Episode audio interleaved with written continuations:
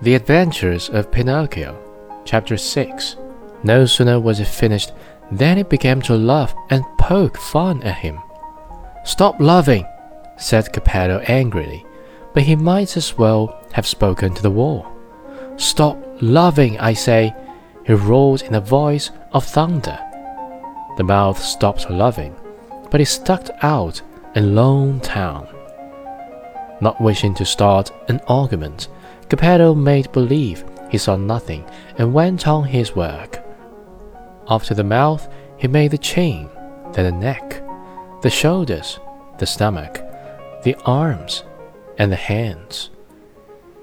As he was about to put the last touches on the fingertips, Geppetto felt his wig being pulled off.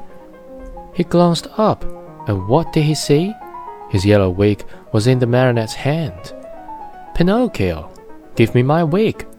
But instead of giving it back, Pinocchio put it on his own head, which was half swallowed up in it.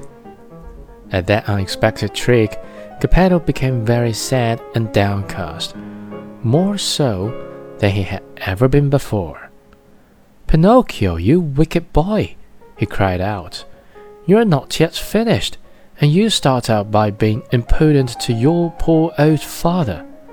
Very bad, my son, very bad. And he wiped away a tear. The legs and feet still had to be made.